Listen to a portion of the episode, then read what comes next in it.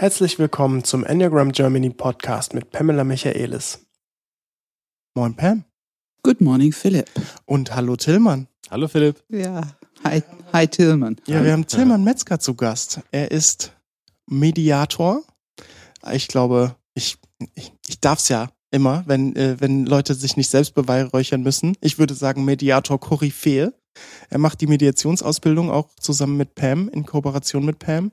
Ähm, ich finde es so schön, dass du hier bist. Du bist ein sehr beschäftigter Mann. Ich weiß, du wahnsinnig viel zu tun hast. Und äh, ich mache diese Ausbildung so gerne mit dir. Und ich finde es einfach ein Privileg, hier sitzen zu können und auch mal mit dir zu schnacken ins Mikrofon. Äh, und ich freue mich einfach über diesen Podcast. Ja, freue mich auch. Ist es die einzige Mediationsausbildung, die mit dem Enneagramm gemacht wird? Also meines Wissens die einzige, die mit so viel Enneagramm gemacht wird tatsächlich. Ähm, es gibt durchaus Kollegen, die auch von mir zum Beispiel gelernt haben, die so Kopf, Herz, Bauch so mal drei Stunden und so ein bisschen nebenher drin haben, aber dem Umfang, dass wir wirklich mit allen neuen Stilen arbeiten und das auch regelmäßig durch PAM als Coaching-Tool ja auch der Teilnehmer genutzt wird, das ist, glaube ich, einzigartig in Deutschland. Ja. Für die Entwicklung des Mediators als Mediator, ne? Ja, dass ja. die sich ihre mhm. Themen kennen ihre blinden Flecken und so weiter und so fort. Und vielleicht auch dazu, wir haben einfach, es ist für uns absolut normal, Körperpraxis, Atemübungen, innere Übungen zu machen in die Mediationsausbildung, eben um die Haltung des Mediators zu entwickeln. Ja, und Tillmann, ähm, der, die Anregung ist ja tatsächlich auch äh, per E-Mail gekommen, nachdem wir den Podcast mit dem Thema Tod hochgeladen haben, wo ich gesagt habe, es gibt ja drei Tabuthemen. Ah, ja. Und plötzlich kam am nächsten Tag die E-Mail von Tillmann, wo ich natürlich grundsätzlich immer erfreut bin, wenn er mir eine E-Mail schreibt. Es gäbe doch noch ein viertes Tabuthema, nämlich das Thema Konflikt. Ja, ja. Ähm, und so bist du plötzlich wieder hier. Wie schön, dass ich nicht tabu bin. Ja, du sowieso nicht. Aber das Thema Konflikt bearbeiten wir jetzt auch. Ja. ja, die Folge 50 war er nämlich schon mal zu Gast. Da haben wir über keine Angst vor Konflikt gesprochen, was ich äh, ein sehr spannendes Thema auch fand. Dieses Mal wollen wir über Konfliktpolaritäten sprechen. Ich sage ja oft, Pam, du weißt es, das ist kein politischer Podcast. Und es bleibt auch so, Allerdings ist die Entwicklung in der Welt doch ein Thema, das uns nicht einfach vorbeigeht. Und ohne dass wir natürlich Seiten beziehen wollen, was nämlich genau der Punkt ist, über den wir gleich sprechen werden, äh, und sagen, äh, die einen sind besser als die anderen oder die anderen haben recht, ähm, wollen wir doch das Thema streifen und mal drüber sprechen, wo, warum, wie kann man damit, wie kann man dem begegnen, diesem Thema, dass die Polarität viel stärker wird. Also auf der einen Seite sind irgendwie linke Zecken, dann gibt's die äh, Nazis, ne? Oder irgendwie äh, die Corona-Leugner, die Systemverseuchten, die Flüchtlingsgegner, die Gutmenschen, Kapitalisten und Kommunisten, Schulschwänzer und Klimaleugner. Also es ist irgendwie, jeder hat für den anderen eine schöne Beleidigung parat. Snowflakes gibt's ja auch ganz nett, äh, dieses Wort. Ähm, ich frag einfach mal, was passiert bei euch beiden? Tillmann, fang mal mit dir an. Was passiert, wenn du solche Worte hörst? Also ich gehe jetzt tatsächlich direkt in Resonanz, wie du das eingeleitet hast, was ja so klingt, als wenn es tatsächlich heute schlimmer wäre als vor keine Ahnung was. Und ähm, da bin ich skeptisch, ehrlich gesagt. Also ähm, wenn man sich zum Beispiel Bundestagsdebatten in den 70ern, 60ern und so anhört, ähm, das war ja sehr explizit und sehr intensiv und also insofern, ich, ich bin nicht so jemand, der unbedingt denkt, dass das schlimmer ist, aber es ist vielleicht expliziter geworden. Also ich würde mal so sagen, ähm, der, der feine Ton hat sich vielleicht ein bisschen reduziert und es ist erlaubter, ähm, sozusagen die Vorwürfe, die da sind und die Stereotypen, die da sind, einfach in den Raum zu bringen. So, und ich glaube, äh, ich, also es ist eine Vermutung von mir, dass das, dass das ein Aspekt ist, dass, weshalb wir so viel solche Dinge erleben.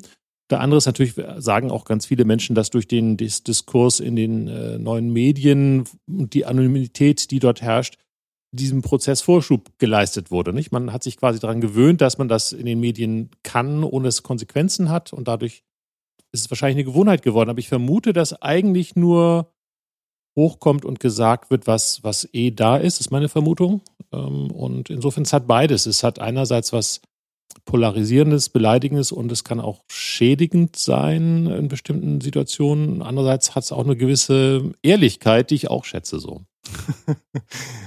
ja, es ist interessant, wenn ich äh, Polarisierungen höre, die eine wie die andere Seite, ähm, ich habe immer sofort ein Bild. Ich finde auch, auch, da kann ich wirklich unterschreiben, was du eben gesagt hast. Wir Menschen haben immer gerne bewertet. Also Bewertung gibt es ein Gefühl von Kontrolle, gibt uns ein gutes Gefühl. Also das ist schon sehr menschlich.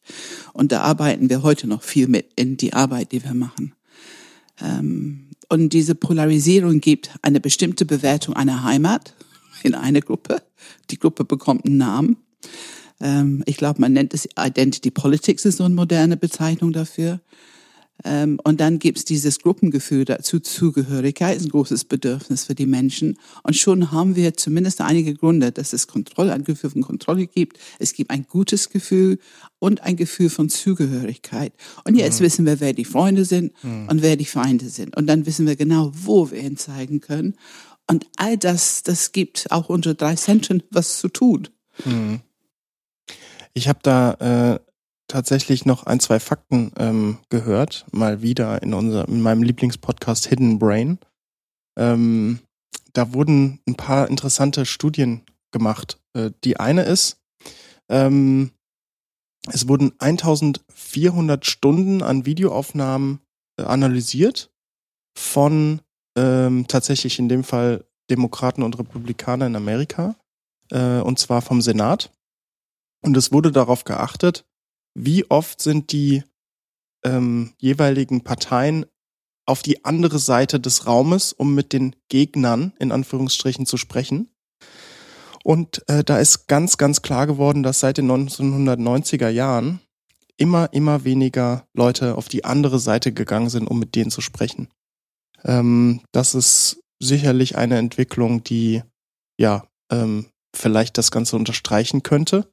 Ähm, was auch interessant ist, es gab eine andere Studie, in der gesagt wird, in der gefragt wurde, wäre es für Eltern okay, dass ihre Kinder eine Person aus dem anderen politischen Spektrum heiraten? Das ist auch wieder eine amerikanische Studie. Da ist die Polarität natürlich noch stärker als hier ähm, wegen dem Zwei-Parteien-System. Und äh, es war äh, so, dass seit den 60ern hieß es, äh, es waren vier Prozent der Leute, für die es ein Problem gewesen wäre. Und jetzt sind es 35 bis 45 Prozent der Leute, die ein Problem damit haben. Allerdings mit dem kleinen Zusatz, dass es besonders schwierig für Leute ist, wenn sie das Gefühl kommen würden, dass die quasi die Person von der Gegenseite ständig über Politik reden würde. Wenn man den Zusatz macht, die heiraten zwar jemand aus der anderen Seite, aber die würden eigentlich nie über Politik sprechen, dann ist die Akzeptanz extrem viel höher. Also es ist so ein bisschen das Gefühl von, oh, der labert mich dann die ganze Zeit wahrscheinlich mit seinem Krams voll. Hm. Und als letzter Punkt, das ist die letzte kleine Fakt, ähm, es gab noch eine Studie, wo drüber gesprochen wurde, wenn man ähm, eine, wenn man überzeugt ist von etwas, eine moralische Überzeugung hat, wie auch immer, und ähm, man liest ein Statement von einem noch nicht klar positionierten Politiker, also es ist einfach nur ein Statement, ohne dass man weiß, von welcher Partei, dann können die Leute damit relativ unvoreingenommen entweder zustimmen oder ablehnen. Aber wenn sie schon vorher wissen, welche Partei das gesagt hat, ist die Ablehnung, je nachdem zu welcher Partei man gehört, automatisch da, ohne dass man überhaupt die Inhalte sieht. Ähm, so, jetzt habe ich mal wieder ein paar Fakten äh, raus. Das waren auch die einzigen, die ich bringen werde. Deswegen sind wir jetzt mehr oder weniger frei, um ins Gespräch zu gehen.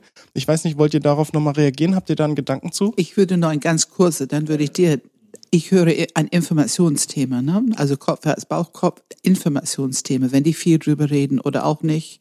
Also bestimmte Informationen lösen bestimmte Polaritäten da aus oder zu machen, äh, erhöhen die Reaktion darauf. Also schon interessant, dass das Thema Information eine ganz wesentliche Rolle spielt im Umgang mit diesen Polaritäten, wenn wir die ein bisschen ähm, weiterentwickeln wollen. Ja, äh, ich würde die Fakten gerne ein bisschen noch durch, durch historische Fakten noch ergänzen. Bitte. Äh, und zwar gibt es ja die ähm, Historikerin Jill Lepore äh, von, äh, von der Harvard University, 54 Jahre alt, Bestseller-Autorin und die hat sich genau mit unserer Frage beschäftigt, nämlich ähm, warum eigentlich ähm, ist die amerikanische Politik so polarisiert? Ne? Also, also jetzt mal, wenn wir direkt auf dieses Beispiel Amerika gehen. Und ähm, ihre historische Analyse ist, dass eben seit den Ende der 60er Jahren beide Parteien, die Demokraten und die Republikaner, zunehmend umgeschwenkt sind auf Identitätspolitik. Du hast gerade, Pam, das genau. Stichwort schon genannt.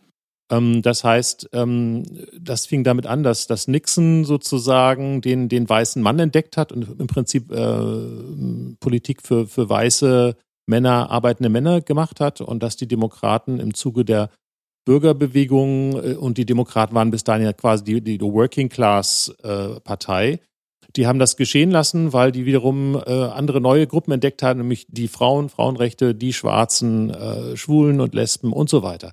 Das heißt, das ist das hier, was als Identitätspolitik bezeichnet wird, dass eben nicht mehr so was, so ein großes gemeinsames Projekt wie Gleichheit. Ja, die USA stand ursprünglich mal für Gleichheit im Unterschied zum alten Kontinent, wo man sozusagen von Herkunft, Identität her äh, Klassenunterschiede hatte. Und genau das wollte USA eigentlich nicht. Und die haben im Grunde das amerikanische Projekt Ende 60er Jahre aufgegeben oder verraten, kann man sogar sagen, der Gleichheit und sind ähm, auf Identität umgesprungen.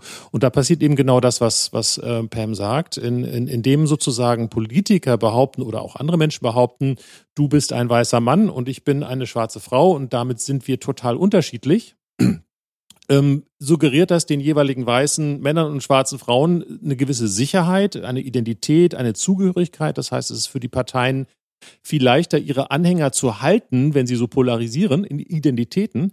Aber es ist ja im Grunde Unsinn, weil natürlich wir als Menschen, egal welche Farbe und welches Geschlecht wir haben, wir viel, viel mehr immer teilen, als das uns trennt. Und, und, und das ist also im Grunde genommen, da würde ich noch einen weiteren äh, Historiker oder, oder ähm, Forscher zitieren, den, den Rutger Bregmann, der, der sagt, wenn man die Menschen als Menschen sich selbst überlässt, also wenn man im Familienkontext sich einfach als Familie verhält, dann, dann hat man die, die Eigenschaft, dass man kooperiert, dass man sich zuwendet, dass man ähm, sich hilft äh, und dass dieses Auseinanderpolarisieren eigentlich ein sehr stark äh, machtorientiertes politisches Wickel sein kann, nicht muss. Also das, das muss man so nicht machen, aber es ist einfach von beiden Parteien in den USA seit Ende der 60er sehr stark so gemacht worden. Es kommt noch hinzu, dass es keine dritte Partei gibt, die dort, die wirklich relevant ist, die sozusagen noch andere Aspekte einbringen könnte. Und das führt zu dieser Polarisierung so.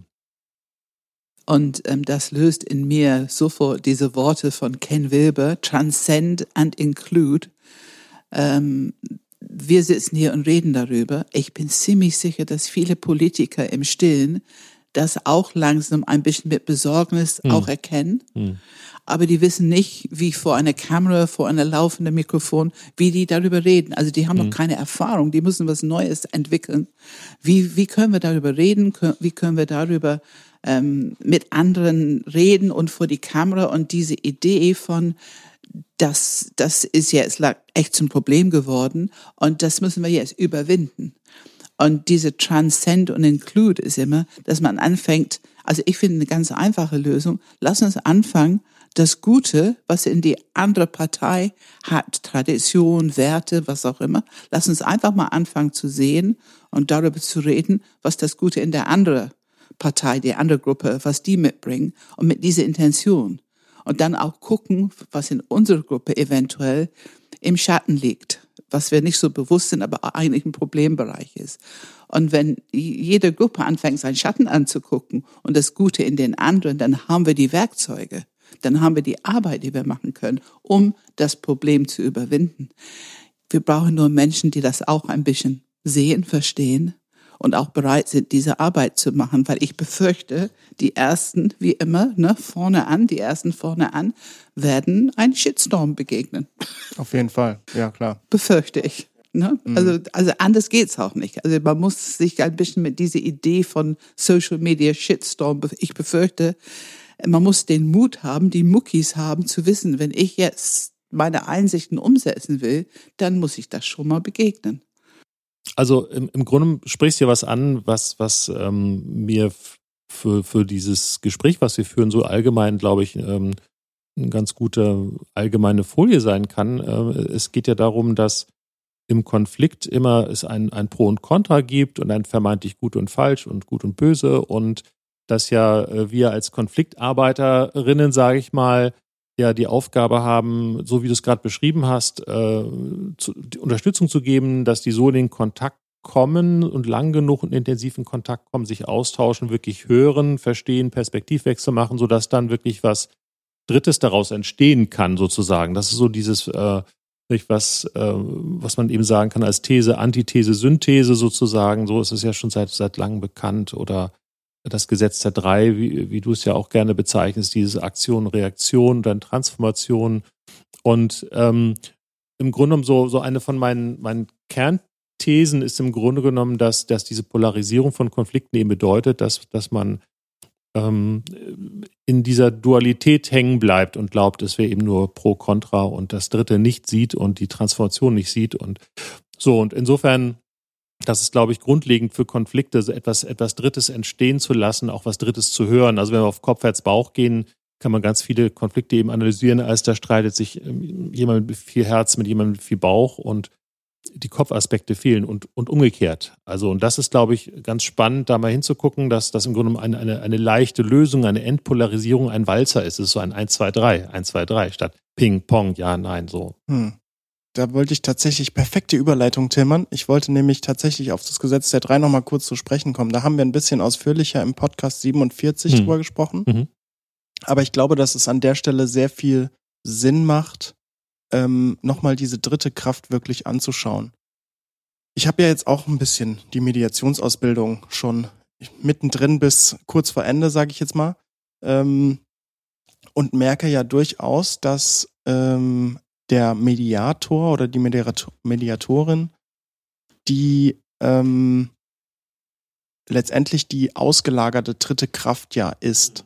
Also ähm, der Konflikt wird gehalten, so hm. nennt ihr das hm. ja immer und so fühlt sich das auch an. Der Konflikt wird gehalten hm. und daraus entsteht letztendlich ein Feld, in dem überhaupt erstmal die beiden Polaritäten, man sagt ja erstmal Sichtweise darstellen, überhaupt erstmal hören, was der andere zu sagen hat. Hm.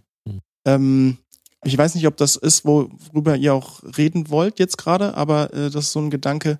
Wie könnte man diese dritte Kraft, dieses Halten, dieses den Leuten erstmal Raum geben, überhaupt sich aussprechen zu können, gesehen, gehört, gefühlt zu sein, wie könnte man das in der Welt bringen?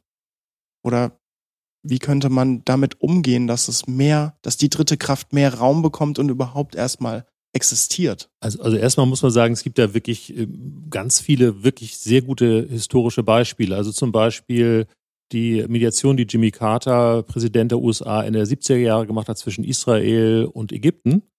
Ähm, zwischen Begin und Sadat war genau so. Der hat die nach Camp David eingeladen und hat die da vors Kaminfeuer gesetzt, sag ich mal, und hat mit denen eben keineswegs immer nur über Business geredet, sondern die haben ganz viel sich menschlich begegnet und äh, von Jimmy Carter weiß man ja, er ist, er ist eine Waage im, im, im Sternzeichen. Das ist sehr, sehr ausgleichend. Das ist ein ausgleichender Mensch per se gewesen. Und einfach diesen Raum zu geben, sich persönlich zu begegnen. Also letzten Endes geht's unterm Strich äh, um persönliche Begegnung, in der jeder sich zeigen darf. Es geht eben nicht im ersten Schritt ums Verstehen, sondern im ersten Schritt, ich darf mich zeigen. Ich darf meine Sicht erstmal behaupten, das ist wichtig. Und im zweiten Schritt dann, ah, und mich dann auch dem anderen zuwenden. Und ähnliches ist, ist in äh, Südafrika ent, entstanden mit Nelson Mandela. Es gibt auch wunderbare Berichte darüber, wie er eben das geschafft hat, tatsächlich Menschen an einen Tisch zu setzen, die wirklich von ganz entgegengesetzten Seiten kamen und äh, einen, einen Bürgerkrieg verhindert hat, dadurch, dass er Top-Militärs, Top-Entscheider, Top-Politiker zusammengebracht hat von beiden Seiten. Insofern, es gibt diese Beispiele.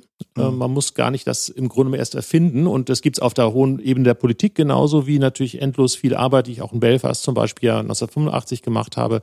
Viele Menschen, die wie ich damals einfach die, die, die, die normale Bevölkerung gruppenweise durch Aktivitäten zusammengebracht haben, wo sie sich erleben und sehen und merken, ach, der andere ist auch ein Mensch so. Ne? Genau die Frage wollte ich dir nochmal stellen, ähm, weil deine Geschichte, ich finde es schon durchaus äh, tatsächlich beeindruckend ähm, die du auch erzählst als Teil deiner Mediationsreise ähm, oder hm. wie, warum dich Mediation wohl so äh, gecatcht hat, ist ja dieser, dieser Ausschlag in Belfast damals gewesen. Du warst ja ähm, vor Ort, als mhm. die Katholiken und Protestanten sich, ich weiß nicht, bekriegt haben, ich weiß nicht, welches Wort du nehmen würdest.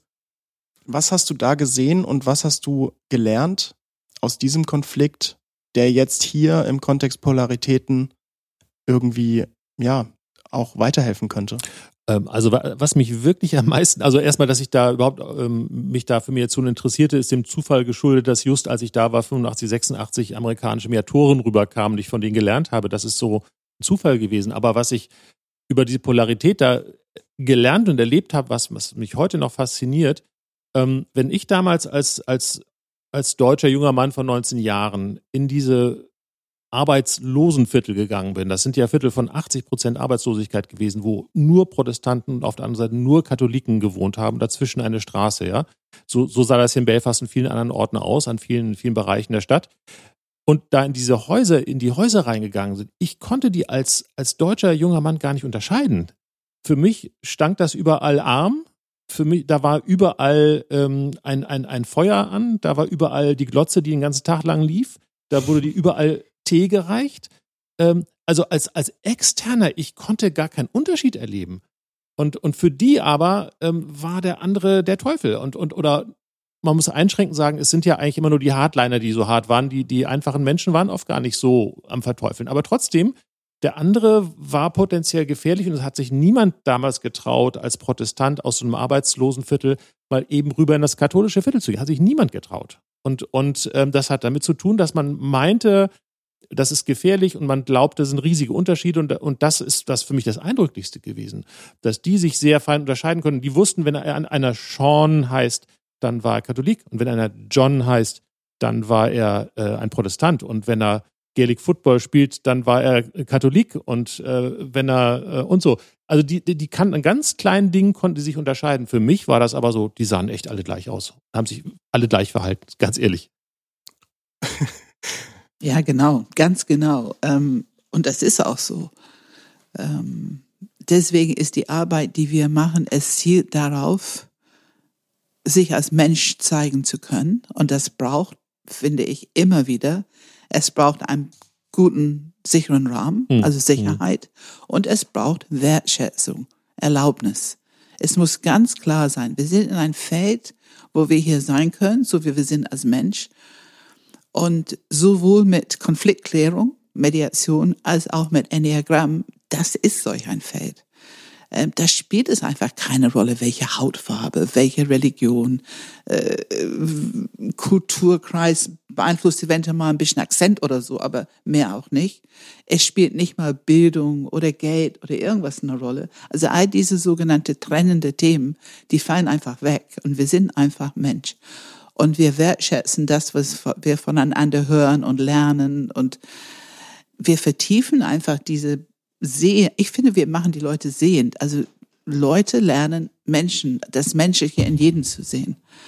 Ähm, und das ist, glaube ich, unsere wichtigste Aufgabe. Ein Psychologe würde sagen, wir müssen unser Schatten bearbeiten, damit der nicht mehr immer projiziert werden muss auf andere. Ähm, es ist natürlich ein, ein tolle Art, meine Aggression ein, einen Punkt zu geben, einen Fokus zu geben, wenn ich sagen kann, das ist eine andere Religion oder das ist eine andere Hautfarbe oder ne, und unsere ganzen Glaubenssätze, die wir sammeln über diese Unterschiedlichkeit. Aber im Grunde ist das Rezept relativ einfach. Dieses Menschsein, Sicherheit, Wertschätzung, eine gewisse Achtung für Unterschiedlichkeit. Ähm, ich finde, da gibt's ein nettes Stichwort, das du, Tillmann, uns, äh, bevor wir äh, uns getroffen haben, nochmal per E-Mail geschickt hast. Ich greife das auf als Spielball, um es dir äh, weiterzugeben. Äh, der Mensch ist im Grunde gut. Vielleicht kannst du dazu was sagen, weil es alles, was ich höre, ist irgendwie, könnte man das irgendwie als Essenz daraus bringen. Genau, das ist ja ein Titel von einem Bestseller aus 2020 von Rutger Bregmann, ein Holländer, holländischer Wissenschaftler, im Grunde gut. Ähm, und was ich so super faszinierend an diesem Buch finde, ähm, es gab ja äh, nach dem, in der Zeit nach dem Nationalsozialismus, speziell in den USA, eine Menge psychologischer und soziologischer Forschung dazu, wie denn sowas wie das Dritte Reich sein konnte. Und im Grunde genommen haben die Psychologen damals versucht, die Sensation zu beweisen, sage ich mal, dass im Grunde genommen ähm, unter einem dünnen Firnis äh, jeder Mensch äh, gewissermaßen ein Raubtier ist und, und eigentlich jeder Mensch äh, dem anderen Menschen eigentlich schaden möchte und dass nur sozusagen das Machtmonopol des Staates dazu beiträgt, dass wir uns nicht ständig an die Gurgel gehen. Und es gab da, gibt da dieses, dieses, dieses äh, Gefängnis, ähm, diese Gefängnisforschung zum Beispiel, da gab es das mit den Stromschlägen, also viele Hörer mhm. kennen das sicherlich auch. Ich glaube Mil Milgram Genau, Milgram. Mhm. Und also das sind, das sind damals alles berühmte Wissenschaftler gewesen. Die haben sich mit ihrer Forschung quasi Gehör geschafft und haben sich damit, haben den Diskurs beherrscht damit. Und Rutger Bregmann ähm, dekonstruiert diese gesamten Dinge und zeigt, dass es eine echt Fake, Fake-Studien sind, dass die wirklich gefälscht sind, dass die gezielt gefälscht sind.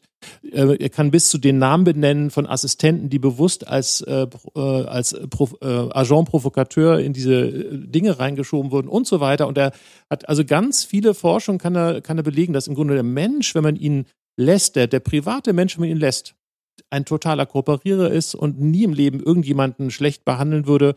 Ähm, und dass, dass dieses dass Gruppen aufeinander losgehen, dann passiert, wenn eine Struktur hergestellt wird, dass die die Menschen auseinandertreibt tatsächlich. Und, und das eben so etwas äh, wie Sorry Hitler, Sorry Trump und so weiter, das sind einfach Menschen, die auf dieser Klaviatur gespielt haben. Und das machen halt manche Politiker drastischer, manche weniger drastisch und manche auch gar nicht. Also ich bin weit davon entfernt, Politiker zu verteufeln. Die machen einen wichtigen Job. Ähm, aber im Grunde genommen die, die, die Essenz ist, wenn man die Menschen lässt, dann ist er im Grunde gut. Und äh, es, ist, es ist eben in der Gefahr, dass wir ähm, heute, also und er, und er sagt, bis vor 10.000 Jahren war es so in diesen ursprünglichen äh, Gesellschaften von Jägern und Sammlern, da konnte niemand so ein Machtmonopol aufbauen, dass er gewissermaßen die, die Leute brainwashed. Äh, was war gar nicht möglich. Wenn sich da jemand mies verhalten hat, konnte er ganz schnell abgesetzt werden heute mit unseren Strukturen von, von ähm, großem Besitz, der akkumuliert wird, von, von Machtakkumulation, von, von Militär und Polizei und Recht, ist es möglich, dass das missbraucht wird, in Maß, dass dann ganze äh, Nationen gegeneinander aufgebracht werden. So. Und, und ähm, das ist im Grunde seine, seine Hauptbotschaft. Ähm, und, und das eben, wie, wie Pam das eben auch schon gesagt hat, es macht eben den Hauptunterschied, die Menschen in Kontakt, Kontakt zu bringen, in miteinander sprechen zu lassen und erleben zu lassen, dass dieses eindimensionale, äh, wir sind Deutsche und das sind Migranten und wir unterscheiden uns fundamental, dass das im Grunde nicht möglich ist, wenn du, wenn du dich siehst. So, ne? Sorry, war es eine recht lange Antwort auf eine kurze Frage. Ja, aber ich, ich fand es super. Ähm, weißt du, du benennst dieses Thema was ich schon, also das bewegt mich so lange, seitdem ich selber anfange, und das war wirklich die 80er Jahre, wir reden hier über fast 40 Jahre jetzt. Hm. Ich fang, ich fing an, bestimmte Dinge zu begreifen. Also wir haben diese ganz einfachen Modell Dramadreieck, Opfer, Verfolger, Retter. Hm. Und das sind Rollen, die nicht nützlich sind. Es sind Rollen, die nicht nützlich sind. Und ich fing an zu, ich meine, man muss sich ja selber reflektieren, ordentlich damit auseinandersetzen. Ich würde auch nicht sagen, dass ich hundertprozentig frei davon. Das ist eine lebenslange Aufgabe. Aber wie oft habe ich in die Politik geschaut und gedacht, wenn die nur wussten, die spielen eine von diesen Rollen gerade und das wird nie eine Problemlösung. Und dann, warum haben die nicht das Training?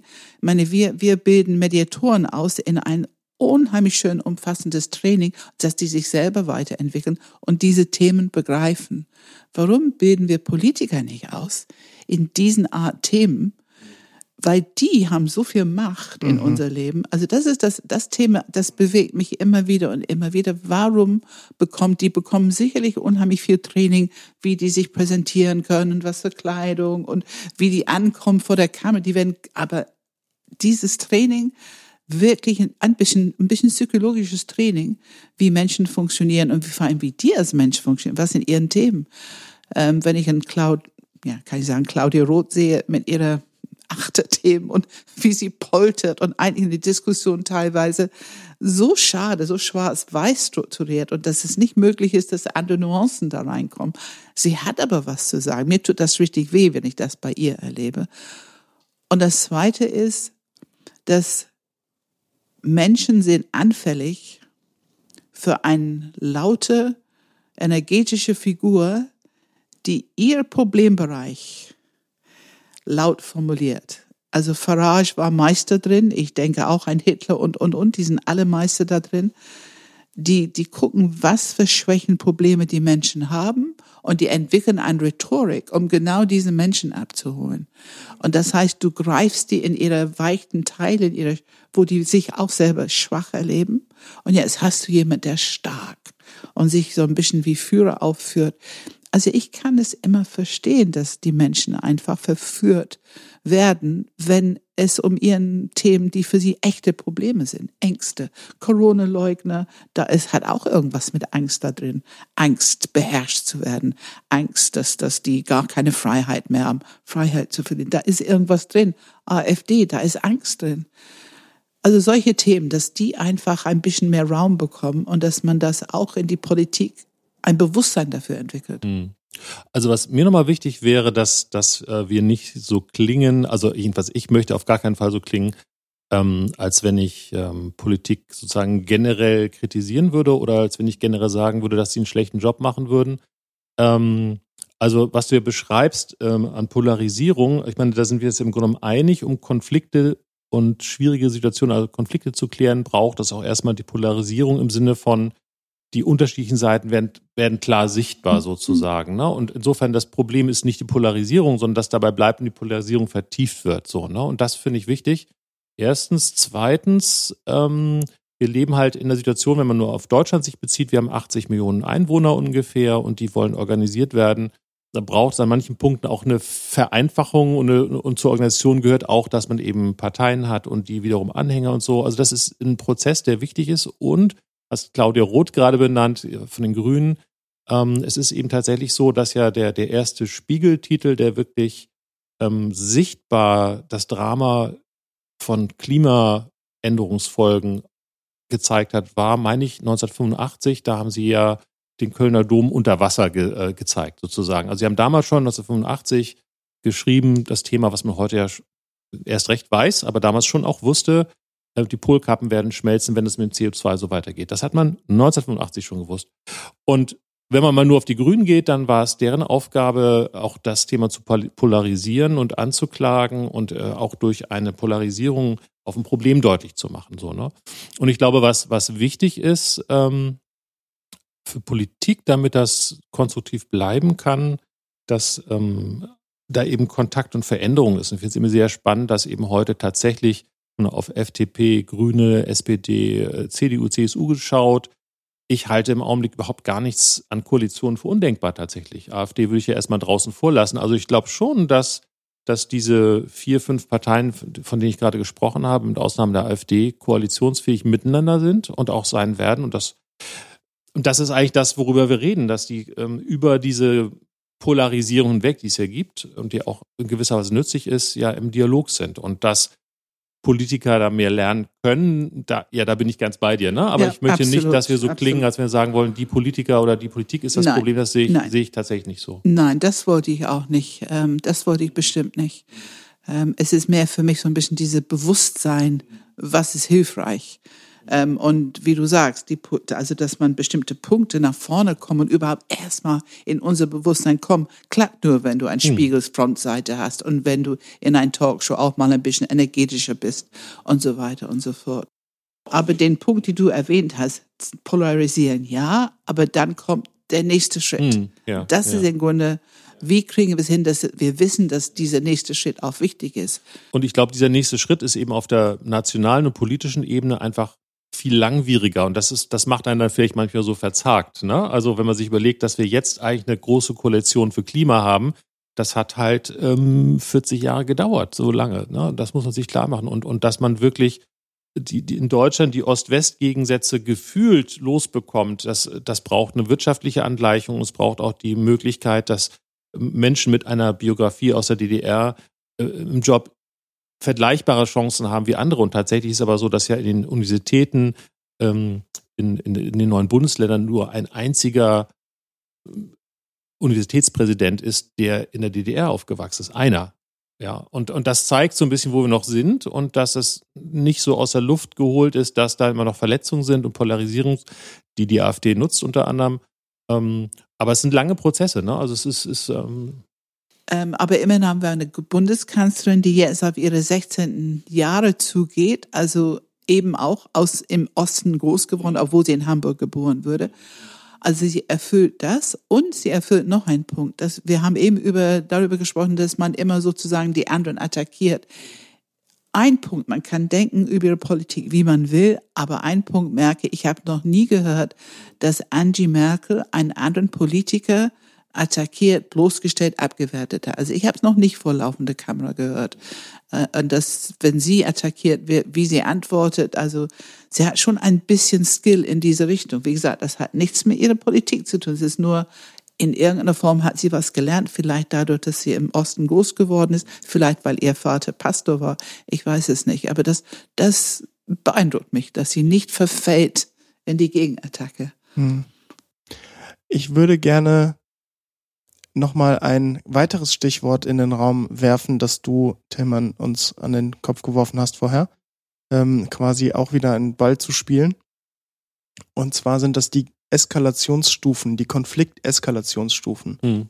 Ähm, was willst du darüber sagen und was hat das mit dem ganzen Thema zu tun?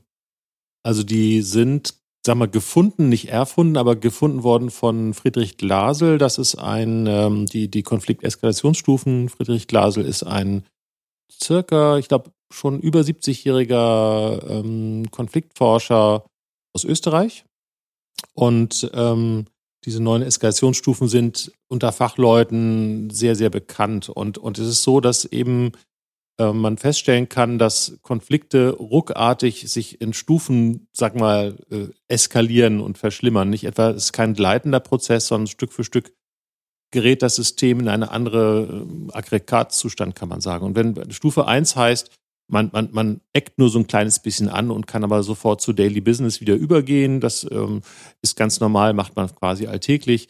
Ähm, Stufe 2 würde heißen, dass sich das schon deutlich polarisiert in Ja, Nein und äh, Schwarz-Weiß und deutlich sichtbar wird. Und Stufe 3 heißt, man redet im Grunde genommen nicht mehr. Man, man hat es aufgegeben, äh, mit dem Kollegen in der Schule zum Beispiel darüber zu streiten, ob da nun die Kinder Kaugummi dürfen oder nicht. Ähm, man einigt sich nicht als Kollegium darüber, ob die im Unterricht Kaugummi kauen dürfen oder nicht, sondern, sondern quasi äh, der eine erlaubt es, der andere nicht. Man redet nicht mehr miteinander. Und Stufe 4 ist dann, dass man den anderen für ähm, für unfähig hält. Und dann die richtig spannende Konflikt-Eskalationsstufe ist dann die Stufe 5, wo man die anderen für bösartig hält. Und diese Eskalation bringt es mit sich, dass man eben A, immer weniger miteinander redet, B, den anderen anfängt zu diabolisieren und C, auch Gruppen bildet. Also äh, je weiter die Eskalation geht, desto mehr brauche ich die Sicherheit einer Gruppe, werbe um Anhänger, verteufle die Gegenseite und außerdem auch typisch für Konflikteskalation ist, dass man zunehmend mehr den Konflikt vereinfacht. Das heißt, man projiziert es häufig auf eine einzige Person und sagt, wenn der nicht da wäre, dann wäre alles besser. So übrigens jetzt auch gerade bei Trump. Ähm, äh, viele Kommentatoren schreiben jetzt inzwischen, na, Trump ist kein Unfall, sondern es ist die konsequente Entwicklung des politischen Systems der USA seit Ende der 60er Jahre. Wir hatten gerade schon drüber gesprochen. Also, also äh, Trump passt, bedient perfekt die Muster, die sich seit 1968 etwa in den USA entwickeln und vertiefen. Also dieses, dieses, wenn der weg ist, dann ist alles gut. Das ist auch eine Eskalationsstufe. Ne? Ab, ab fünf sozusagen. Vier, fünf geht das los. Und ähm, im Grunde genommen sind wir da auch wieder zurück bei dem Thema, was, was Pam vorhin schon angesprochen hat. Auch da dieses Rückwärtsgehen wieder sozusagen von fünf zu vier, von vier zu drei ist auch ein Prozess, der letzten Endes vor allen Dingen Kontakt braucht. Ähm, und das Problem ist, dass du, wenn du, wenn du, äh, wie du diesen Kontakt herstellst, wenn es eben hoch eskaliert ist. Und da sind wir halt als Mediatoren dafür ausgebildet und, und spezialisiert, eben auch Gesprächsräume sicher zu machen, gefühlt sicher zu machen. Es geht jetzt nicht wirklich um Waffen, nicht Waffen, sondern so ein Gefühl sicher zu machen, obwohl die Menschen übereinander das Schlechteste glauben. So. Äh, ich mache einfach mal äh, Wunsch, Wunschtraumdenken. Hm. Das habe ich mhm. zwar noch nie gemacht im Podcast, aber ich finde, jetzt passt wenn du eine, wenn du Personen, wenn du jetzt frei wählen könntest, welche Personen du in einen Raum kriegst und du kriegst die und äh, dann mit denen sprichst, wer wäre das und was würdest du tun? Bezogen auf welchen Konflikt? Bezogen auf ähm, die aktuelle Situation im Land. Einfach äh, bleiben wir mal in Deutschland. Ähm, und du äh, hast jetzt äh, ja einfach ja, die gesamte Situation im Blick sozusagen, um diese Wogen, diese Eskalationsstufen erstmal zumindest mal von fünf. Ich würde schon sagen, dass wir teilweise durchaus in fünf sind. vier äh, einfach mal ein bisschen zu, verringern. Hättest du da Gedanken zu? Also, äh, wenn ich, wenn ich da mitträume sozusagen, äh, dass das natürlich wäre das effektivste, wirksamste und am schnellsten wirksamste, wenn man die äh, Spitzenpolitik hätte. Und zwar dann auch von der AfD natürlich. Ähm, und natürlich bräuchte es aber die Voraussetzung, dass die ein Mindestmaß an Interesse an einem offenen Dialog tatsächlich mitbringen. Und typischerweise passiert sowas dann hinter verschlossenen Türen. Das heißt, damit solche Menschen dann offen sein können, braucht, dass dieses Gespräch selber erstmal komplett vertraulich ist und sichergestellt ist, da nichts von rausdringt. Es gab in Belfast gab es das Quaker House, wo genau sowas stattgefunden hat. Da, da die, die Quaker sind so eine Friedenskirche ähm, sozusagen und die haben überall, da wo es Spannung gibt in, in, in der Welt, solche Häuser, wo Politiker sich vertraulich treffen können, die sonst nirgendwo treffen können. Und das ist dasselbe, was eben Camp David äh, Jimmy Carter mit, mit äh, Begin und Sadat äh, gemacht hat. Also das, das ist so, und, und man braucht aber, und das ist wahrscheinlich mit die größte Herausforderung, man braucht von den Beteiligten so ein, so ein Mindestbereitschaft, sich einzulassen. Und ähm, das ist dann häufig eine sehr machtvolle Form der Mediation. Also Jimmy Carter konnte Begin Sadat an den Tisch bringen, weil er die mächtige USA vertrat und weil er den beiden gesagt hat, also, ne, wenn ihr nicht hier mit mir redet, dann kriegt ihr keine Dollars mehr. Also speziell für Israel war das eine sehr harte Ansage. Ähm, das heißt, man muss tatsächlich solch, in solchen hoch eskalierten Konflikten einen Mächtigen haben, der den Leuten sagen kann, also wenn du dieses Gespräch nicht machst, dann hat das Konsequenzen, und zwar sehr üble Konsequenzen für dich und für deine Gruppe. Und das ist leider, muss man sagen, wahrscheinlich die Bedingung, unter der sowas funktioniert, wenn man nicht gerade träumt sozusagen. Ne? Aber wenn das dann tatsächlich passiert, bin ich total überzeugt, dass, dass jeder Mensch, also wirklich jeder Mensch, glaube ich, ähm, beeindruckbar ist vom Kontakt mit dem anderen Menschen. Und, und das, ja, so, so. Und, und in dem Augenblick, wo dann gewissermaßen die Parteioberen sagen, jo, ähm, wir haben den anderen gehört und wir, wir sehen den anderen anders, dann hat es eine unglaubliche Wirkung. So. Und ich träume da weiter, ich spinne da weiter, ich finde das Bild so schön. Also ich habe auch meine erste Gedanke war, die Spitzenpolitiker, die nehmen wir als Team. Aber wir machen wirklich eine Teamklärung mit dem, nach den Strukturen, die wir anwenden. Das würde heißen, dass wir das Enneagram auch irgendwie im Hintergrund hätten, würden es irgendwie anwenden, auch wenn wir es nicht öffentlich ähm, machen. Ähm, und diese Teamklärung, unter den Bedingungen, die Tillman eben erwähnt hat. Wir würden es unterstützen durch, ich nenne es im Moment Schulung, aber das wär, wir müssen ein anderes Wort dafür finden, ähm, wo einfach Information, also diese, diese Erfahrung wird durch unterstützende Information erweitert, dass das, was die im Raum erleben, wo die einander, die können reden, die fühlen sich allmählich immer sicherer, in die Offenheit, das Scheitern des anderen hören die auch, dann können die ihr eigenes Scheitern mal mitteilen. Dieses Menschsein füllt allmählich ein Space, die sonst kalt und äh, sehr getrennt ist. Und dann können wir ein bisschen durch äh, Informationen ergänzen, dass die verstehen auf einer Kopfebene, was da passiert. Und wenn wir diese Kopf-Herz-Verbindung schaffen, als Verständnisebene unter diesen Politiker, dann haben wir etwas geschafft, was ich glaube großartig wäre. Also ein sehr schöner Traum. Jetzt habe ich plötzlich total Lust, euch beide in den Bundestag zu kriegen. Falls Angela Merkel diesen Podcast hört, was die Chance ist, ungefähr im 0, irgendwas Bereich, ja, ja. soll sie sich doch mal melden. Ach, sag das nicht, du. Es gibt Zufälle. Es gibt Zufälle. Ich würde auch gerne noch, noch, noch ein praktisches Beispiel, wo das gelungen ist, sagen. Und, und ähm, noch, auch da ist ein Beispiel, was, was diese menschliche Komponente, sich, sich gegenseitig zu sehen und, und Ähnlichkeiten auch zu sehen, bedeutet. In Nordirland äh, gibt es ja das Karfreitag-Abkommen, ich glaube, es war 1998, und das bewirkte, dass die beiden Hauptfeinde der letzten Jahrzehnte in Nordirland, Gary Adams der die Sinn Fein vertrat und, und verdächtigt wurde, dass er auch ein Kommandeur der IAA war, was aber nie bewiesen worden ist. Einerseits und Ian Paisley, ähm, das war ja einer auf der protestantischen Seite einer der, der, der heftigsten Eiferer. Also das waren wirklich beides Menschen, die auch im offenen Diskurs sehr, sehr heftig auf die andere Seite ausgeteilt haben. Und ähm, man sagt, dass einer der Gründe, weshalb das Karfreitagsabkommen, diese, dieses, diese Friedensvereinbarung dort überhaupt möglich war, war, dass Gary Adams und Ian Paisley älter wurden. Und im Grunde bei denen so auch die Idee entstanden ist wahrscheinlich, ich, ich möchte meinen Enkeln nicht verbrannte Erde hinterlassen. Und das, äh, und das so dieses, dieses, äh, dieses Menschsein und sich letzten Endes haben die beide so, so hart sie gepoltert haben, sich für ihre Menschen gesorgt und konnten das am Ende offenbar auch anerkennen, dass es so war, gegenseitig und haben tatsächlich ein Jahr lang, zwar nur ein Jahr, aber immerhin ein Jahr lang in einer gemeinsamen Regierung Nordirland ausgehalten. Hm. Und das war, glaube ich, für die, für die Bevölkerung ein enorm wichtiges Symbol, dass diese zwei Männer, die sich jahrzehntelang behagt haben öffentlich, dass die gemeinsam eine Regierung gebildet haben. Nicht? Und das war, äh, das waren eben tatsächlich Gespräche, die da auch äh, hinter verschlossenen Türen geführt worden äh, sind und wo die Menschen sich da offenbar näher gekommen sind. So, ne?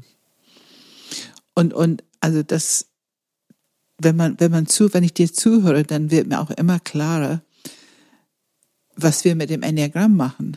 Wir schaffen einen Raum, wo Unterschiedlichkeit, die eh da ist, aber eher ein bisschen chaotisch erlebt wird, strukturiert wird dass es sichtbar wird. Also es ist nicht wirklich sichtbar, bis es ganz klare Struktur bekommt.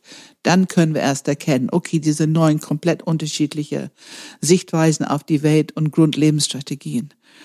Und wenn wir das schaffen und die Politiker mit derselben Wertschätzung, also mir geht es nie darum, wenn wir drüber reden, dass irgendjemand Unrecht hat und dass irgendjemand der Böse ist, überhaupt nicht. Die Unterschiedlichkeit ist ja gegeben und die werden alle ihre Aspekte von etwas, was, was, was richtig ist, was wertvoll ist. Also ihre Perspektive auf das Gesamtbild können die auch gerne weiterhin pflegen und, und zur Verfügung stellen.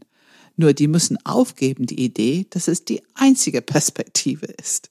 Wenn, wenn die diese Idee aufgeben können, Identity Politics aufgeben und einfach bereit sind, diese verschiedenen Perspektiven auf die Aufgabe, die die haben, ist eine sehr verantwortungsvolle Aufgabe, eine schwierige Aufgabe. Egal, was die machen, die werden immer irgendwie kritisiert. Das wissen die alle. Aber das haben die gemeinsam als Politiker. Aber wenn die es schaffen, die Unterschiedlichkeit anfangen, neugierig zu drauf, wertzuschätzen und einen Geschmack bekommen, dass die Politik besser wird. Es wird so viel besser wenn jeder seine Perspektive Raum gibt. Und das ist diese Bewegung zur Ko Kooperation hin, ne? zu einer kooperativen Haltung.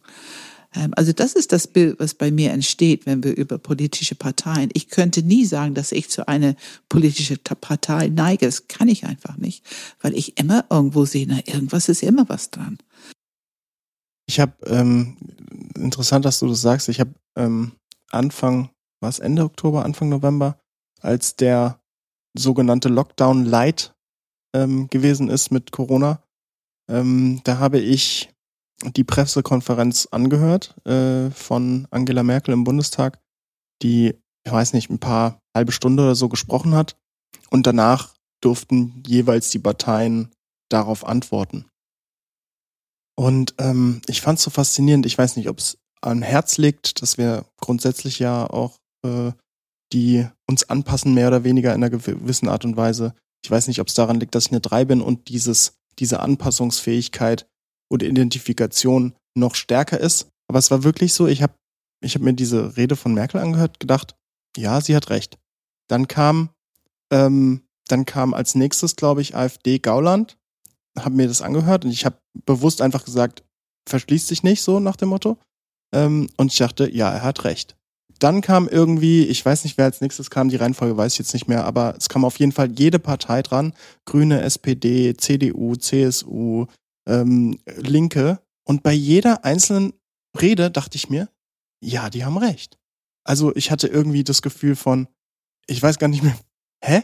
Wo, wo ist jetzt überhaupt Unrecht? Also wo, wer hat überhaupt nicht recht? Also es ist irgendwie alles richtig. Nur sind einfach auch, natürlich sind dann auch wieder unterschiedliche Perspektiven, ne? Also und was die damit machen. Ne? Genau, was die damit machen. Wie die machen. Handlung aussieht. Kann. Und andere haben sich natürlich auf bestimmte Nuancen von bestimmten Bereichen ähm, versteift. Ähm, aber trotzdem hatten sie in, der, in ihrer Art recht. So. Ja, und ja. da denke ich mir so, ich bin dann plötzlich verloren. Also ja. ich, ne, das ist dann wieder natürlich, hat bestimmt auch mit der 3 zu tun, wo ich so denke, so, Fähnchen im Wind, wo bin ich jetzt eigentlich, was ja. will ich im Sinne ja. von dem ja. Prinzip, aber. Ich kann das so gut nachvollziehen. Und ähm, ja, immer wieder, wenn die nur verstehen würden, es ist wertvoll, ihre Perspektive aber es ist nicht die einzige und die dürfen nicht glauben, die haben recht. Das ist wo, also das Wort altmodisch kommt jetzt bei mir. Wir machen so lange Mediation, ne? Ähm, das Wort altmodisch kommt jetzt bei mir. Ich finde Urteile fällen und glauben, dass ich recht habe, ist was sehr altmodisches. Was meine ich mit altmodisch? Also im Sinne von das Lernfeld des Lebens. Ähm, wenn wir jung sind, können wir das ganz oft fühlen. Das ist okay. Das gehört ein bisschen zum Jungsein.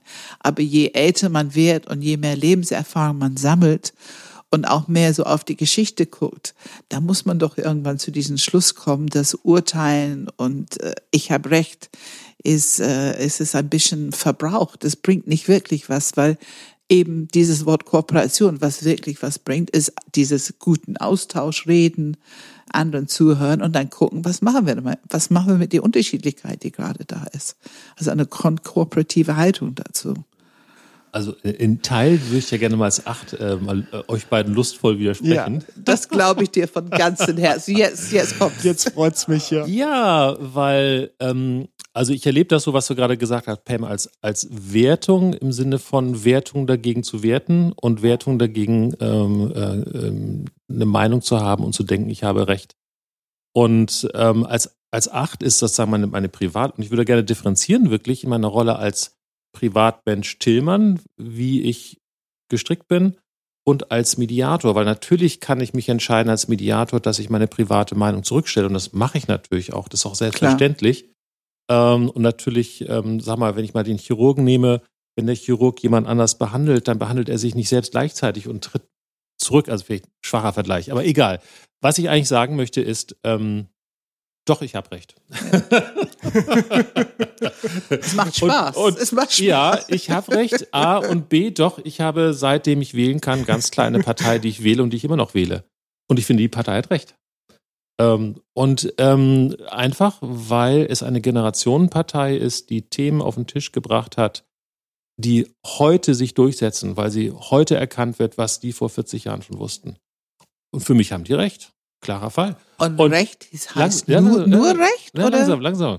Äh, was, was, ich ja eigentlich sagen will, ist, ähm, es braucht in der Gesellschaft, oder sag mal, um Konflikte zu bearbeiten und um noch, noch einen davor, um Entwicklung zu haben, braucht es Konflikt um dich zu entwickeln, brauchst du jemanden, der sagt ja und der andere sagt nein.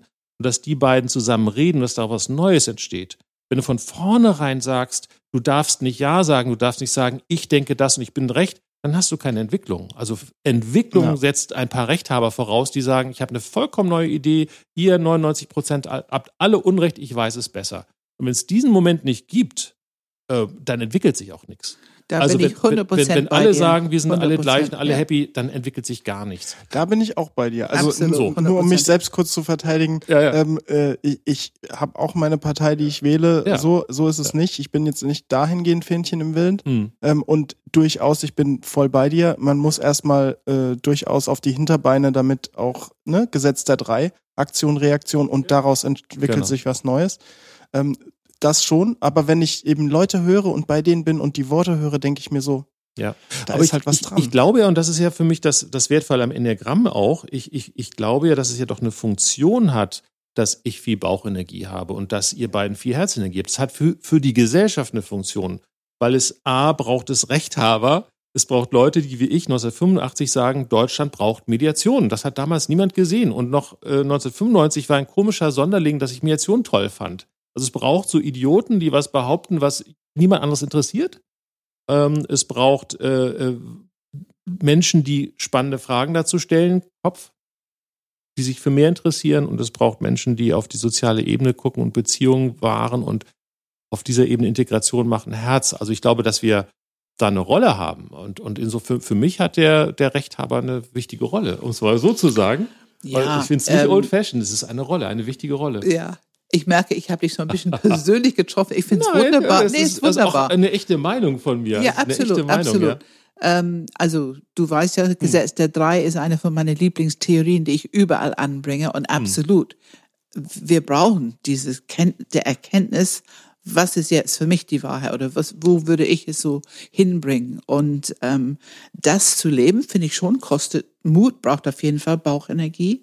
Ähm, ich will hier ganz kurz erwähnen, dass ich auch mit dem Enneagramm nicht unbedingt ein leichtes hatte, als ich ah, damit anfing. Und ich würde schon sagen, dass ich da auch ziemlich viel ähm, durchgestanden habe. Und also diese Spearhead-Position, ich glaube, das ist auch, was wir wirklich wertschätzen und gemeinsam haben, ist dieses Spearhead-Position vorne an, wo man eventuell ein bisschen Gegenwind bekommt, wenn wir für die Sache, wenn wir es gut finden und eintreten.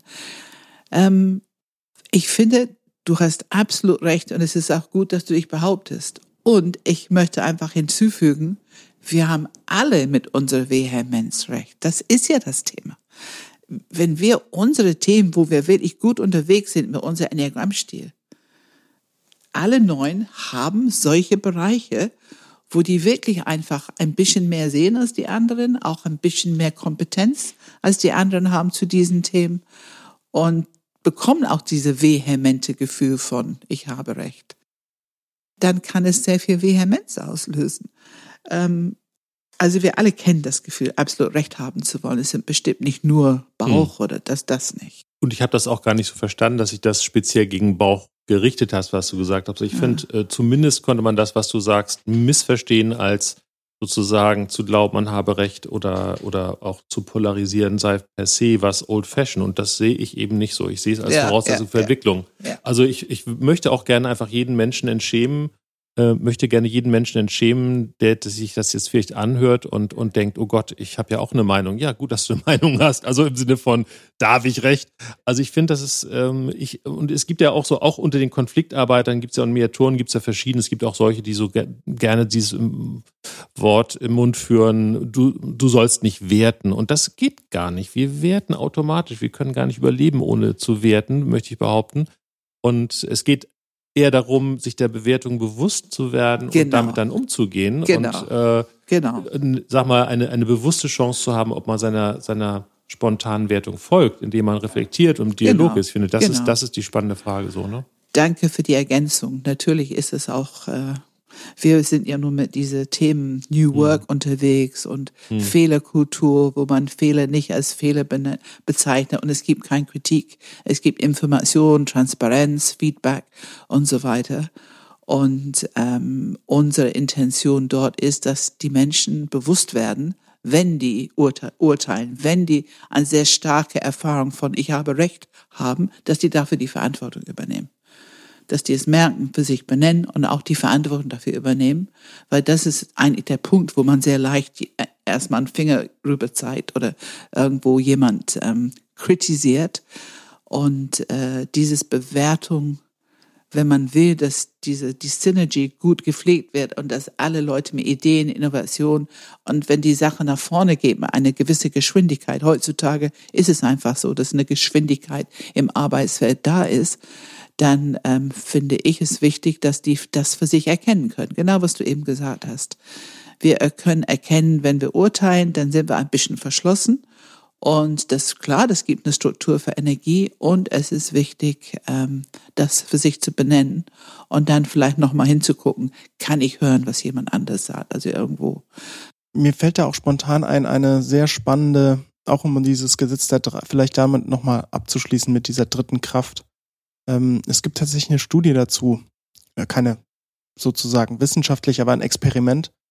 Ähm, Dan Ariely, einer der meiner Meinung nach großartigsten Sozialwissenschaftler der Welt, ähm, hat bei einem TED Talk in, ähm, zusammen mit einem Kollegen, den Namen habe ich jetzt leider nicht parat, da gibt es tatsächlich auch ein Video dazu, haben die ein Experiment gemacht mit den Zuschauern im Publikum.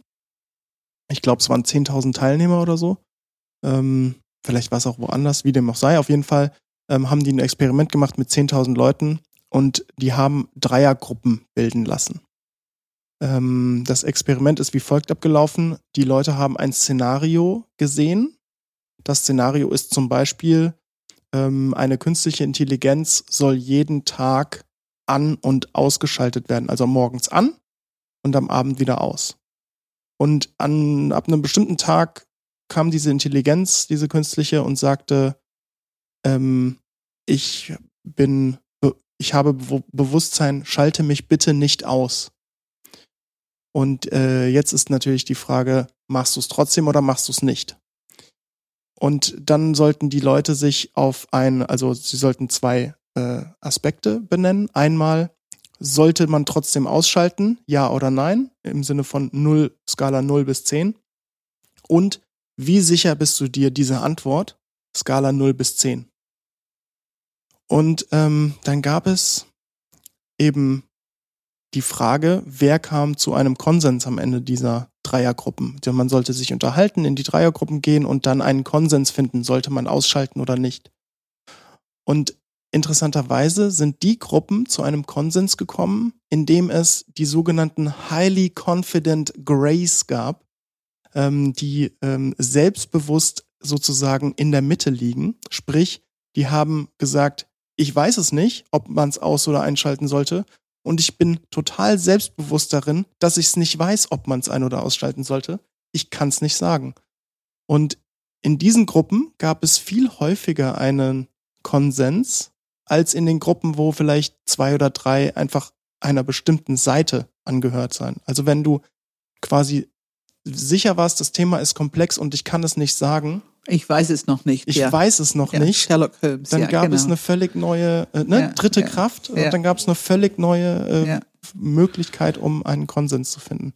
Das finde ich ein ganz anschauliches Experiment, wo ich gedacht habe, die haben eigentlich nichts anderes als die dritte Kraft bewiesen, mehr oder weniger, ne? Ja, auf jeden Fall erstmal halten, ne? Erstmal halten. Sehr gut, sehr gut. Ja, und das fällt uns schwer. Ne? Das fällt uns schwer. Das, ich glaube nie, dass es zur Gewohnheit wird. Das ist immer etwas, wir brauchen ein Bewusstsein dafür. Wir müssen echt ein Bewusstsein dafür entwickeln. Also für mich kann ich sagen, über den Körper. Also mein Körperbewusstsein ist das, was mir gerade Indiz, gibt. Oh, ist jetzt. Na, du verlierst jetzt äh, dein, dein, deine Haltung. Ähm, ich kann es nicht denken, dass ich meine Haltung verliere. Ich muss es körperlich spüren. Und mit diesen Indiz kann ich dann ein bisschen Praxis machen und mich wieder einrichten. Ne? Ja, also ich denke natürlich auch gerade darüber, darüber nach, warum das eigentlich so eine gute Wirkung hat, was diese, so diese, wie heißen die, Highly Confident, Highly confident Gray. Gray, genau. Ja, ähm, also meine Vermutung ist, dass dadurch, wenn, wenn jemand das so deutlich sagt, ähm, ähm, und das ein starkes Statement ist, ein, ein Startpunkt ist, dass das im Grunde genommen eine Einladung ist an alle, die da sind, ähm, sich offen auszutauschen. Ne? Weil in dem Augenblick, wo man nicht von vornherein sagt, ich weiß die Lösung, ist klar, man muss viel reden. Und, und, ähm, und im Grunde gibt es ja zwei Formen von Gerechtigkeit, kann man sagen. Es gibt eine materielle Gerechtigkeit und eine Verfahrensgerechtigkeit. Und die materielle Gerechtigkeit ist, ist das jetzt eigentlich gerecht und gut, sozusagen die Maschine abzuschalten oder nicht? Sozusagen wird das der Maschine gerecht und so weiter? Also was ist die gerechte Entscheidung? Und es gibt die Verfahrensgerechtigkeit und das ist nämlich, da geht es gar nicht um den Inhalt, sondern eher, wie kommt die Entscheidung zustande? Und das ist eben, man kann eben beobachten, ähm, dass in dem Augenblick, wo möglichst alle Menschen, die da quasi versammelt sind und damit zu tun haben, überhaupt die Möglichkeit haben, gehört zu werden und andere zu hören, dass das automatische Ergebnis, egal wie es ist, sich gerechter anfühlt. Einfach weil ich eben mitreden durfte und gehört wurde, und das ist ja auch ein wichtiges Prinzip der, der Mediation, auch diese Verfahrensgerechtigkeit, indem wir miteinander im Dialog stehen und noch nicht wissen, wie es ausgeht. Das ist ja sehr typisch Mediation, dass man sagt, das Ende ist nicht fixiert, genauso wie bei diesem Experiment, was du sagst. Das Ende ist nicht fixiert, das Verfahren ist strukturiert und das Verfahren ist klar, aber das Ende ist nicht klar. Und äh, also ich glaube, das ist das, äh, ähnlich wie er das sagt, im Grunde äh, sind solche Menschen diese Highly Confident Grey sind äh, offenbar die Menschen, die sagen, ja, äh, lass uns mal reden, das ist das. Ne? Und, und ich möchte nicht schon das Ergebnis vorwegnehmen, aber lass uns erst mal reden. So, ne? Also wir identifizieren, identifizieren hier eine sehr große Kompetenz, äh, jemand mit Verantwortung, ob es Politiker oder Führungskraft oder Eltern, hm. die wirklich ehrlich sagen kann, ich weiß es nicht. Ja. Im Moment stimmt. weiß ich hm. es nicht. Ich hm. brauche mehr Austausch, mehr Information. Ich kann noch keine Entscheidung treffen. Das ist eine hohe Kompetenz. Und ähm, das muss erkannt werden, dass es eine Kompetenz Absolut, ist. Ne? Ja. Weil viele würden sofort darüber urteilen als nicht entscheidungsfreudig. Mhm, mh. Und das Dumme ist eben, dass auch, wie, wie eigentlich finde ich alle Kompetenzen, diese Kompetenz situativ sag mal, passend eingesetzt werden muss, nicht? Also wenn, wenn, ich sag mal so, wenn man das Kind nimmt und da kommt ein großer schwarzer Hund auf einen zugetost und, äh, und, und äh, die Eltern sagen, tja, ich weiß nicht, was wir jetzt machen. Ich überlege jetzt erstmal. Also ich glaube nicht, dass das Kind erbaut. Äh, und ja. umgekehrt ist eben auch in, in, in Krisensituationen, dramatischen Situationen, typischerweise braucht man einen Politiker, der sagt linksrum, rechtsrum sozusagen. Ähm, aber wenn da die Krise vorbei ist, braucht es mehr von, ich weiß es nicht genau, lass uns mal reden. So, also so, genau, so, ne? Genau, also das, genau. aber ich finde auch, also wir sind eigentlich in der Gesellschaft von, wo man es immer schon alles wissen muss. Man muss schon zeigen, dass man Bescheid weiß, sonst ist man dumm und äh, das ist total wichtig, dass das Nichtwissen eine ganz hohe Kompetenz ist. So, ja. ja, mhm. und schwierig, schwierig zu lernen. Also mhm. für mich war das schwierig mhm. zu lernen, dass das mhm. eine Kompetenz ist. Mhm. Ja, danke. Danke, Philipp, für dein Beispiel. Schönes Beispiel. Ich glaube, es gibt nämlich noch ein Tabuthema, nämlich Politik. Das ist wahrscheinlich auch ein Tabuthema und ich glaube, Religion gehört da auch noch dazu. Also ja. es ist doch nicht nur äh, Geld, was habe ich gesagt, Geld, Sexualität und, und, ähm, und der Tod. Äh, ich glaube, da gibt es noch ein paar mehr Tabuthemen, über die wir mal reden sollten. Über den Tod haben wir schon geredet. Genau. Kommen noch zwei, drei. Ja, genau. Heute haben wir ein bisschen über Politik geredet. Ja, genau. Das habe ich nämlich ja. gemerkt, so, ah ja, mal gucken, auf wie, wie, dünn, wie dünn unser Eis ist, auf das wir uns hier begeben. Aber du hast ja gesagt, Pam, jeder braucht einen Shitstorm, ne? Wie war das? Ganz genau. Also Keine für, Angst für vor mich, Shitstorm. Ja, für mich ist heute klar, dass wenn du handelst, wenn du Verantwortung nimmst und handelst, dann ist es ein Teil des Risikos des Lebens heute. Ja, dann äh, danke ich auf jeden Fall auch dir, Tillmann. Ich hoffe, wir haben dich bald mal wieder im Podcast. Das war mhm. sehr spannend. Ja, danke für die Einladung. Danke, dass du da warst. Wenn ihr Fragen, Anregungen, Kritik oder sonstiges habt, wenn ihr die Polaritäten ganz anders seht oder Polaritäten in eurem Leben habt, mit denen ihr gar nicht klarkommt, dann schickt uns eine E-Mail an podcast.enneagramgermany.de. Das ist Enneagram mit einem M. Das wäre sehr interessant mal eine Polarität zu bekommen als Anlass sozusagen, dann könnten wir uns mal angucken, ob wir daraus einen vernünftigen Podcast machen können. Also wenn es für uns möglich mhm. ist. Ja, ja, super, ja. Wenn jemand zu Gast auf, im Podcast sein will zu ja. diesem Thema, sehr gerne. Ja, ja. Das wäre richtig spannend. Ja, finde ich schon.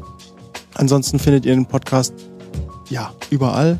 Apple Podcast, Google Podcast, YouTube, äh, Spotify. Ja, es gibt Einführungen ins Enneagramm. Die sind aktuell online. Termine sind auf der Homepage. Und Pam, was steht an? Ich möchte zu dieser Online-Einführung sagen, wir haben inzwischen eine Online-Option, die ich sehr schön finde. Also ich finde, sie funktioniert so gut, um eine Basis, richtig gute Basis mit dem Enneagramm zu bekommen, äh, wo man an einer Einführung teilnimmt, drei Stunden. Dann macht man ein Interview mit einer von uns, also eine von den ähm, sogenannten Enneagram-Experten. Und dann gibt es noch so eine Woche, zwei Wochen später eine halbe Stunde Coaching zu dem Thema, so dass man wirklich seine Forschungsarbeit, welchen Enneagram-Stil habe ich, dass man das gut unter Begleitung machen kann und dass man dann noch ein bisschen Coaching dazu bekommen kann, was sind so die Potenziale und Entwicklungsthemen zu meinem Enneagram-Stil.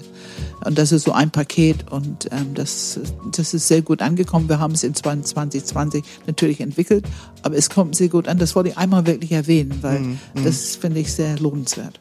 Ich finde, es lohnt sich, wenn man sich vernünftig mit dem Enneagramm beschäftigen möchte. Es gibt eine gute Basis. So, jetzt. Ähm, ja, wir haben, wir beginnen 2021 mit, also Enneagramm, da kann man einsteigen mit dem Subtyp Seminar 14. bis 16. Ähm, Januar. Und die Coaching-Ausbildung beginnt 4. bis 6. Februar. Und ja, und unsere Mediationsausbildung, das Mediation Expert Training, beginnt äh, am 18. März 2021 und ähm, dauert 26 Tage, verteilt auf sechs Blöcke und ganz wesentlich ist eben da, sind Kompetenzen, über die wir auch hier gesprochen haben, äh, eben die Fähigkeit, Dialoge, sagen wir, einzuladen, zu starten und zu halten. Also so zu halten, dass eben aus, aus Konfliktsituationen was Neues entstehen kann, eine Entwicklung sich ähm, ergibt. Und ähm, typischerweise gibt es drei verschiedene Arten von Teilnehmern, die alle gleichermaßen eingeladen sind. Das sind einerseits Menschen, die das ähm, als freiberufliche Trainer, Coaches, äh, Berater anwenden wollen, eben als, als Mediatoren, Mediatoren an den Markt gehen wollen. Dann gibt es aber auch immer wieder äh, Führungskräfte und Fachkräfte aus Betrieben, die es einfach ähm, implizit im Betrieb nutzen wollen für Teamgespräche, ohne dass es jetzt groß bemerkt wird, dass es gerade mediative Arbeit ist. Und drittens gibt es auch genauso Menschen, die einfach für sich ganz persönlich sagen, Thema Konflikt ist für mich persönlich eine echte Herausforderung und ich möchte dazulernen. Und die sind alle gleichermaßen äh, willkommen und gut am Ort bei uns.